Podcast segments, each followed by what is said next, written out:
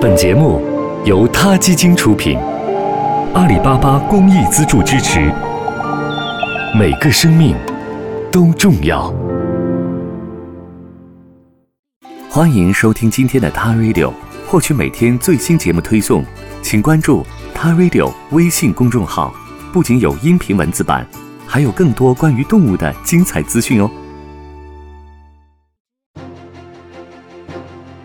前些天，唐纳德·川普正式获得美国下一届总统候选人提名，与希拉里·克林顿竞争总统宝座。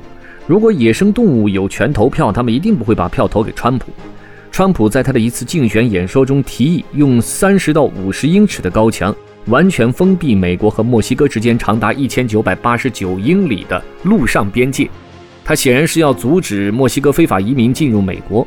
但是他没有想到的是，在美国和墨西哥边界的两边的土地共同构成了很多野生动物赖以生存的家园，它们需要在边界两边自由活动才能得以生存。有研究表明，如果川普提议的这个路障真的修起来，会影响到一百一十一个濒危物种、一百零八种迁徙鸟类和四个野生动物保护区。川普在提议的时候显然没有考虑到这些数字。像川普那样做出愚蠢建议和无知决定的政客其实并不罕见。在美国和墨西哥之间，早就已经修了六百多英里的防护网，那是在九幺幺事件之后，在几乎没有什么环境审查的情况下修建起来的。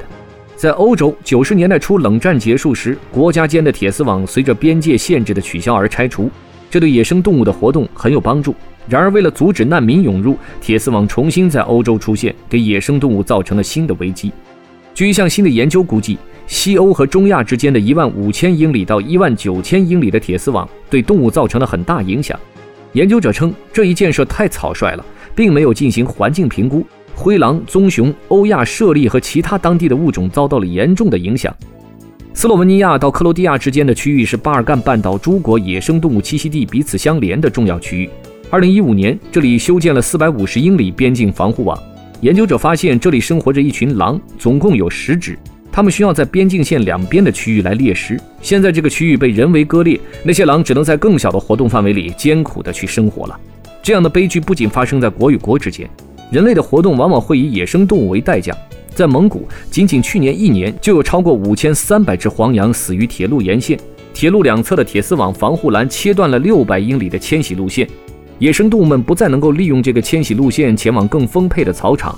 在极端寒冷的冬季，成千上万只瞪羚因为不能迁徙到温暖的地方而冻僵或者饿死，不少还会被火车撞死，或者因为深陷防护网的缠绕而痛苦的死去。但愿我们人类能够早些醒悟吧。下次台瑞六再见。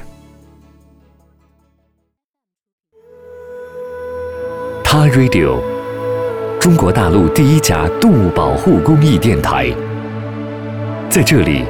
我们讲述动物的喜怒哀乐，尊重生命，善待动物。它的世界因你而不同。